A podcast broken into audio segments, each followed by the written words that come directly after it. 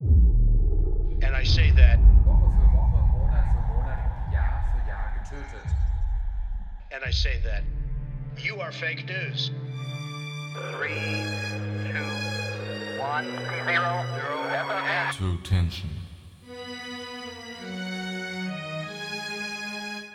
Und damit, ihr Lieben, heiße ich euch auf ein neues herzlich willkommen zum True Crime Podcast eures Vertrauens. True Tension. Auch heute ist mir mal wieder ein inneres Blumenpflücken, euch von einem Fall zu erzählen, den ich mittlerweile seit einem Jahr auf meinem Schreibtisch hin und her schiebe.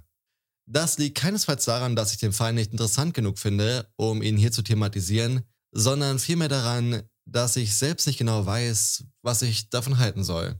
Ich bin total gespannt, wie eure Kommentare ausfallen, wobei ich mir jetzt schon sicher bin, dass die Meinungen da etwas auseinandergehen werden. Aber vorab würde ich vorschlagen, schnappt euch ein Getränk eurer Wahl, macht es euch gemütlich und dann startet unsere Reise nach Midtown im US-Bundesstaat Connecticut. Hier treffen wir die Carmens. Nathan Carmen sowie seine Mutter Linda Carmen. Der 25-jährige Nathan wurde von seiner Mutter allein großgezogen, da seine Eltern sich recht früh getrennt haben und sein Vater kaum eine Rolle in seinem Leben gespielt hat. Linda arbeitet als Krankenschwester und hat größtenteils mit Menschen zu tun, die an Autismus leiden. So auch ihr Sohn Nathan, bei dem das Asperger-Syndrom diagnostiziert wurde. Ich zitiere an der Stelle einfach mal die Seite netdoktor.de, auf der man Folgendes über das Asperger-Syndrom findet. Das Asperger-Syndrom ist eine autistische Entwicklungsstörung. Sie geht unter anderem mit eingeschränktem Einfühlungsvermögen, mangelhafter sozialer Kompetenz und oft ungewöhnlichen Sonderinteressen einher. Das mal als sehr oberflächliche Beschreibung, aber ich werde im späteren Verlauf auch nochmal etwas genauer darauf eingehen. Nathan hatte nie viele Freunde, was die Bindung zwischen ihm und seiner Mutter nur noch stärker macht. Sie ist mehr sowas wie seine beste Freundin. Nathan und Linda teilen eine große Leidenschaft, nämlich angeln zu gehen, und auch wenn Linda gar kein Fisch mag, genießt sie es einfach auf die Art, noch mehr Zeit mit ihrem Sohn zu verbringen. So auch am 17. September 2016. Die beiden brechen kurz vor Mitternacht auf, um mit Nathans 10 Meter langen Boot namens Chickenpox Tiefseefischen zu gehen. Normalerweise fahren sie zu einem Gebiet namens Block Island, knapp 32 Kilometer vom Hafen entfernt. Allerdings wollen sie in dieser Nacht zu einem Gebiet namens Black Canyon, welches so weit entfernt ist, dass sie die gesamte Nacht benötigen, um dorthin zu gelangen. Es soll wohl der beste Ort in der Umgebung sein, um Thunfisch zu fangen. Sie geben ihrer Familie sowie ein paar Freunden Bescheid, bevor sie sich auf den langen Weg durch die Nacht machen. Ein Weg, von dem sie nicht wie geplant am Sonntagabend zurückkehren. Die Familie und Freunde der beiden sind allmählich besorgt, da sie kein einziges Lebenszeichen von Nathan und Linda erhalten. Sie informieren die Küstenwache, die daraufhin sämtliche Hebel in Bewegung setzt, das Boot irgendwie ausfindig zu machen. Ganze sechs Tage dauert die Suche an, bis sie tragischerweise das Ende der Suche bekannt geben müssen. Das Boot scheint von den Tiefen des Ozeans einfach verschluckt worden zu sein. Dann acht Tage nachdem Nathan und Linda an Bord der Chickenpox gegangen sind, entdeckt ein chinesisches Frachtschiff ein Rettungsboot mitten auf dem Ozean. Es ist eins dieser Rettungsboote, das man von Bord wirft und sich daraufhin automatisch aufbläst. Der junge Mann, der auf dem Rettungsboot auf sich aufmerksam gemacht hat, springt ins Wasser und schwimmt auf das Frachtschiff zu, wo er von der Besatzung in Empfang genommen wird. Es ist Nathan Carmen. Während eines Gesprächs mit der Küstenwache schildert er dann die Ereignisse. Mom and I, two people, myself and my mom, were fishing at Block Canyon, and there was a funny noise in the engine compartment. I looked and saw a lot of water. Uh, when I saw the life raft, I did not see my mom, so I got to the life raft after I got my bearings, and I was whistling and calling and looking around, and I didn't see her. Uh, have you found her? Uh, no, we uh, we haven't been able to find her yet. Nathan ist mit seiner Mutter raus aufs ruhige Meer gefahren. Mit einem Mal hat er ein komisches Geräusch aus dem Bereich des Motors wahrgenommen. Wasser läuft in das 10 Meter lange Boot. Nathan denkt, er könne das Problem irgendwie beheben und bemerkt dabei nicht, dass das Boot langsam zu sinken beginnt. Doch dann ergreift sie ihn. Die Panik. Weshalb er das Rettungsboot zu Wasser lässt. Nathan springt raus und begibt sich zum Rettungsboot, während die Chickenpox in Windeseile vom Ozean verschluckt wird. Doch was ist mit Linda? Nathan schaut sich um, doch keine Spur von seiner Mutter, die, wie er sagt, gerade noch direkt hinter ihm war. Er ruft nach ihr, lässt die Pfeife an seiner Schwimmweste schriller tönen, doch ohne Erfolg. Linda bleibt verschwunden. Nathan fragt am Ende seiner Ausführung, ob man seine Mutter denn in der Zwischenzeit gefunden hat, was der Herr von der Küstenwache leider verneinen muss. Doch allen Beteiligten ist zu diesem Zeitpunkt bereits klar, dass seine Mutter das Bootsunglück wahrscheinlich nicht überlebt hat.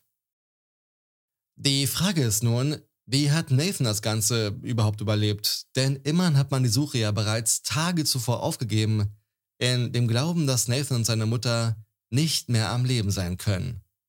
Er sagt, er habe in seinem Notfallkit ein paar Proteinriegel, ein paar Flaschen Wasser sowie solch einen Filter, der aus Salzwasser trinkbares Wasser macht, dabei gehabt. So habe er die acht Tage überlebt. Nathan wird für eine Reihe weiterer Befragungen nach Boston gebracht. Die Ermittler finden nicht nur seine Story seltsam, sondern auch Nathans ganzes Verhalten. Sie beschreiben ihn als total emotionslos für jemanden, der sich in den letzten acht Tagen in einer solchen Extremsituation befand und zudem auch noch seine Mutter verloren hat. Doch wie ich euch ja bereits erzählt habe, leidet Nathan an Autismus und da ist es auch gar nicht verwunderlich, dass seine Ausführungen, seine ganze Art zu sprechen, befremdlich sowie emotionslos wirken können. Noch am selben Abend wird Nathan dann zu sich nach Hause nach Vermont gefahren wo bereits eine Vielzahl von Reportern auf ihn warten. Denn auch in den Medien wurde landesweit von Nathans unfassbar tragischen Geschichte berichtet. Wir hören bzw. schauen mal in sein erstes Fernsehinterview rein und für alle, die nicht auf YouTube zuschauen, den Link zu dem Interviewausschnitt findet ihr in den Show Notes. I would just like to thank the public for their prayers and for their concern for both my mother and myself. I've been through a huge amount, and my request is just to be allowed to mourn naturally. Mal grob übersetzt, ich möchte mich bei der Öffentlichkeit dafür bedanken, dass Sie für meine Mutter und mich gebetet haben. Ich habe ziemlich viel durchgemacht und bitte darum, für mich allein trauern zu dürfen. Also, wie ihr gesehen oder gehört habt, ist es durchaus verständlich, dass eine Art auf Außenstehende, die keinerlei Erfahrung im Umgang mit autistischen Menschen haben, unterkühlt und berechnend wirken kann. Mich eingeschlossen, wenn ich ganz ehrlich bin, aber was sollte ein jeder tun, wenn einem etwas suspekt vorkommt? Nicht vorschnell urteilen, sondern sich informieren. Genau das habe ich getan und finde das Thema wirklich total faszinierend. Ich werde da jetzt nicht weiter in die Tiefe gehen, denn dafür gibt es andere Podcasts, YouTube-Channels oder ganz allgemein Dokumentationen, die eine weitaus größere Expertise aufweisen. Wenn ich es nicht vergesse, dann findet ihr auch ein paar Links dazu in der Folgenbeschreibung. Besonders erstaunlich finde ich, wie unterschiedlich sich das Asperger-Syndrom auswirken kann und welche bekannten Persönlichkeiten darunter leiden. Von Greta Thunberg über Anthony Hopkins bis hin zum reichsten Mensch der Welt, Elon Musk. Von Klimaaktivistin über zweifachen Oscar-Preisträger bis hin zum Tech-Milliardär, der den Mars besiedeln will. Sie alle haben eins gemeinsam. Sie polarisieren mit ihrer Art, werden geliebt, werden gehasst und lassen sich von nichts und niemanden in ihre Vision reinreden. Das war mal ein etwas längerer Bogen, den ich da gespannt habe, Hoffentlich ohne euch die Spannung zu nehmen, aber ich denke mal, damit ist Nathans Verhalten nun doch nochmal etwas verständlicher. Für die Ermittler hingegen ist seine Autismuserkrankung noch nicht ausreichend, um die Ermittlung einfach so einzustellen, denn es ändert ja nichts an der Story. Sie überprüfen den familiären sowie finanziellen Hintergrund von Nathan. Vielleicht versteckt sich ja irgendwo, wie in vielen anderen Fällen, doch noch irgendwo eine Versicherungspolice. Die im Fall von Lindas Tod Nathan einen Geldregen beschert. Doch nichts. Zumindest keine Versicherung, denn diese ist auch gar nicht notwendig, da Linda selbst ein stattliches Vermögen ereignet und Nathan der Alleinerbe dieses Vermögens ist. Wir reden hier von immerhin rund 7 Millionen Dollar. Es werden auch einige erfahrene Fischer gefragt, was sie von Nathans Story halten. Sie teilen allesamt dieselbe Meinung, dass es doch äußerst ungewöhnlich ist, zu zweit so weit draußen Thunfisch angeln zu gehen. Zum einen ist das Boot viel zu klein dafür und zum anderen ist Thunfisch wohl rein vom Gewicht so schwer, dass oftmals mehr als zwei Personen benötigt werden, um den Thunfisch überhaupt aufs Boot zu hieven. Außerdem fragen sie sich, weshalb Nathan keinen Notfallfunkspruch über das Funksystem des Bootes abgesetzt hat. Es konnte sogar bestätigt werden, dass das Funksystem zu dem Zeitpunkt funktionstüchtig und einsatzbereit war. Doch Nathan hat keine Hilfe angefordert. I didn't know that we were sinking. I knew that we had a problem, but I didn't know that we were sinking until we sank. Nathan selbst sagt, dass er keine Hilfe angefordert hat, weil ihm überhaupt nicht bewusst war, dass sie sinken. Ihm war bewusst, dass sie ein Problem haben, aber nicht, dass sie sinken, bis das Boot gesunken ist.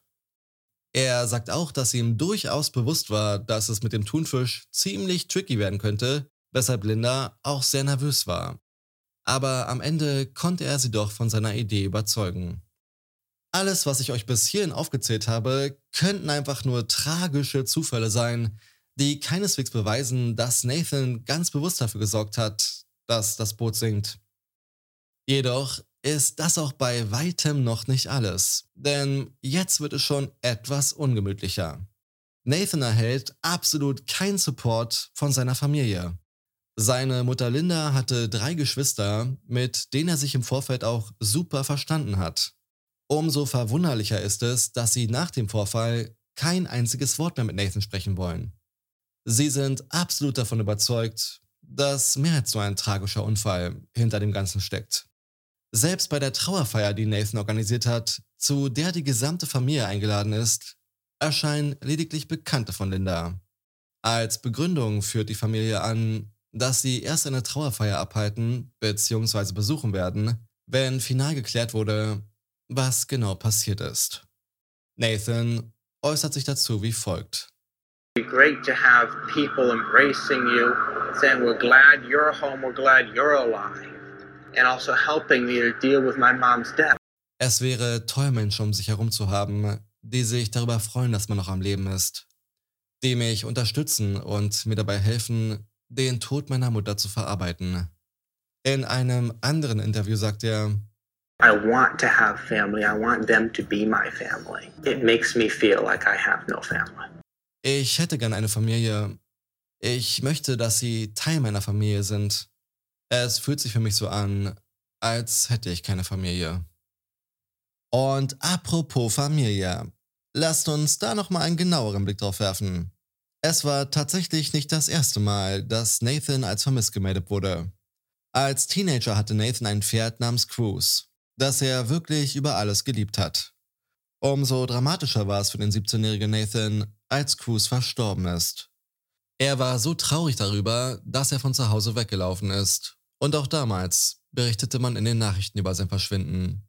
Bei der Auswertung der Aufnahmen einiger Überwachungskameras in der Gegend entdecken sie Nathan, der gerade in einen Busch steigt.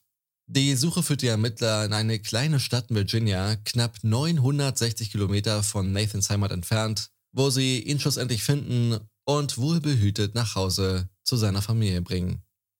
Das hat zwar an sich nichts mit dem Verschwinden seiner Mutter zu tun, Dennoch führt es dazu, dass die Ermittler die Lupe ganz genau ansetzen. Obwohl auch ein flüchtiger Blick ausreichen sollte, um zu bemerken, dass Nathans Großvater John, mit dem er ein besonders gutes Verhältnis hatte, im Dezember 2013 ermordet wurde. John war ein äußerst erfolgreicher und wohlhabender Unternehmer, zu dem Nathan aufgeschaut hat. Nathan hat, wann immer es ihm irgendwie möglich war, Zeit mit John verbracht und ihn laut der Aussage seiner Familie über alles geliebt. John wurde am Abend in seinem Haus erschossen, nur einen Monat nachdem seine Frau an einer Krebserkrankung verstorben ist. Und tatsächlich war eine der Hauptverdächtigen seine eigene Tochter Linda und sie laut Zeugenaussagen auch handgreiflich geworden sein soll. Linda hat das natürlich abgestritten, sogar einen Lügendetektortest über sich ergehen lassen und ihn auch bestanden. Der nächste auf der verdächtigen Liste der Ermittler war Nathan. Er war der Letzte, der seinen Großvater lebend gesehen hat, als sie kurz vor dem Mord gemeinsam essen gegangen sind. Was Nathan nach dem Abendessen gemacht hat und wo er den Rest des Abends war, kann keiner mit Sicherheit sagen. Auch Nathans Autonavi enthält keinerlei Aufzeichnung über seinen Aufenthalt, da er am Morgen desselben Tages den GPS-Chip aus seinem Auto ausgebaut hat, sowie übrigens auch seine Festplatte aus seinem Notebook. Und wem das noch nicht seltsam genug ist, da ist noch mehr. Nur Monate vor dem Mord hat sich Nathan ein Gewehr gekauft. Derselbe Gewehrtyp, mit dem auch sein Großvater erschossen wurde. Doch Nathans Gewehr ist verschwunden. Er sagt, er habe es verloren. Im Jahr 2017, also einige Zeit später, durchsuchen die Ermittler mehrere Grundstücke der Familie, um das fehlende Puzzleteil zu finden. Doch vergeblich. Bis zum heutigen Tage ist Nathan noch immer ein Verdächtiger und der Fall noch nicht geschlossen. Kommen wir nun zum wohl größten Fragezeichen. Es gibt mehrere Zeugen, die gesehen haben wollen, wie Nathan an dem Tag, als er mit seiner Mutter zum Fischen rausgefahren ist, an seinem Boot herumgeschraubt hat. Einer hat ihn sogar darauf angesprochen, was genau er da tut, woraufhin Nathan erwidert haben soll, dass er nur ein paar Stabilisationsteile entfernt. Verwundert akzeptiert der Mann Nathans Antwort und fragt sich beim Davongehen, weshalb man dafür zwei Löcher in das Boot bohren muss. Damit konfrontiert bestätigt Nathan sogar, dass er Löcher in das Boot gebohrt hat, die er damit etwas namens Marine Putty versiegelt hat. Ich habe mal gegoogelt, was genau das ist und es handelt sich wohl um eine Substanz wie ein Kleber, der nach 60 Minuten hart wird und für sowas halt verwendet wird. Alle Bootseigentümer, die das hier hören, werden meine Erklärung wahrscheinlich nicht ganz so präzise finden, aber schreibt gerne in die Kommentare, wie der chemische Vorgang da genau vonstatten geht.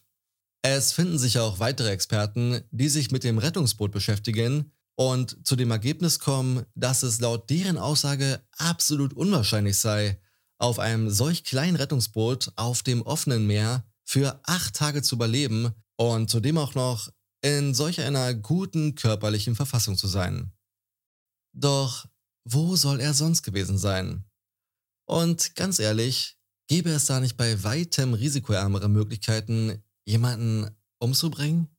Das soll jetzt hier kein Tutorial werden, aber wenn es wirklich Nathans Intention gewesen sein sollte, mit seiner Mutter aufs offene Meer zu fahren, um dort mit voller Absicht sein Boot sinken zu lassen, dann muss er doch gewusst haben, wie die Chancen für ihn selbst stehen, das Ganze zu überleben. Außerdem konnte er auch nicht wissen, dass dieses Boot vorbeikommen würde und ihn rettet. Das sind schon irgendwie alles ziemlich viele Zufälle auf beiden Seiten. Aber wir sind noch nicht fertig. Im Jahr 2017 versucht Nathan bei seiner Versicherung, den Totalschaden seines Bootes geltend zu machen. Immerhin 85.000 Dollar. Doch die Versicherung weigert sich, den Schaden zu regulieren, mit der Begründung, dass das Boot aufgrund seiner fehlerhaft ausgeführten Reparaturen gesunken ist. Nathan, der wirklich verärgert über die Entscheidung der Versicherung gewesen ist, lässt das Ganze dann vor dem Gericht eskalieren. Und das Gericht entscheidet, nicht wirklich überraschend, zugunsten der Versicherung. Es war Nathans eigener Fehler, der das Boot auf den Grund des Meeres beförderte. Doch tatsächlich ist es auch nicht das einzige Mal, dass Nathan in der Zeit vor Gericht steht. Denn seine Tanten versuchen einfach alles, um Nathan um sein Erbe zu bringen. Sie sind der Meinung, dass Nathan nicht nur für den Tod seiner Mutter, sondern auch für den Tod seines Großvaters verantwortlich ist und ihm deshalb kein einziger Cent der rund 7 Millionen Dollar zustehen. Sie würden das Geld lieber spenden, als es ihrem Neffen zu überlassen. Das Familienvermögen beläuft sich im Übrigen auf um die 42 Millionen Dollar. Doch die Klage der Tanten scheitert wohl aufgrund von ungeklärten Zuständigkeiten. Irgendwie auch logisch, denn man müsste erstmal beweisen, dass er auch wirklich für den Tod der beiden verantwortlich ist. Und auch noch ganz interessant, während der kurzen Verhandlung hat Nathan seine Anwälte kurzerhand gefeuert und sich selbst vertreten. I have no idea who killed my grandfather. I know that I did not. I had nothing to do with my mother's death, and I also want the public to know uh, that I don't hate my aunts. Er sagt, er weiß nicht, wer seinen Großvater umgebracht hat, dass er mit dem Tod seiner Mutter nichts zu tun hat und dass er seine Tanten nicht hasst. Puh, das war doch mal ein Fall der etwas anderen Art. Kaum ein Fall hat mich bisher mit so gemischten Gefühlen zurückgelassen. Auf der einen Seite die ganzen mysteriösen Umstände, dann Nathans Verhalten, das sich wiederum ja irgendwie erklären lässt. Ich weiß einfach nicht, was ich davon halten soll. Genauso wenig wie ich weiß, ob wir es je erfahren werden. Manche Geheimnisse bleiben wohl für immer in der Tiefe des Meeres begraben. Und nun seid wie immer ihr dran. Und glaubt mir auf die Kommentare, bin ich mega gespannt. Was haltet ihr von dem Fall? Schreibt es mir gerne in die YouTube-Kommentare oder unter dem Post zu dem Fall auf Instagram unter truetension.podcast. Und wie immer wäre es mir ein inneres Blumenpflücken, wenn ihr ein Like oder auch ein Abo dalassen könntet. Wir hören uns ganz bald mit einem neuen Fall auf dem Festland wieder. Und bis dahin passt auf euch auf, bleibt gesund und bis dann.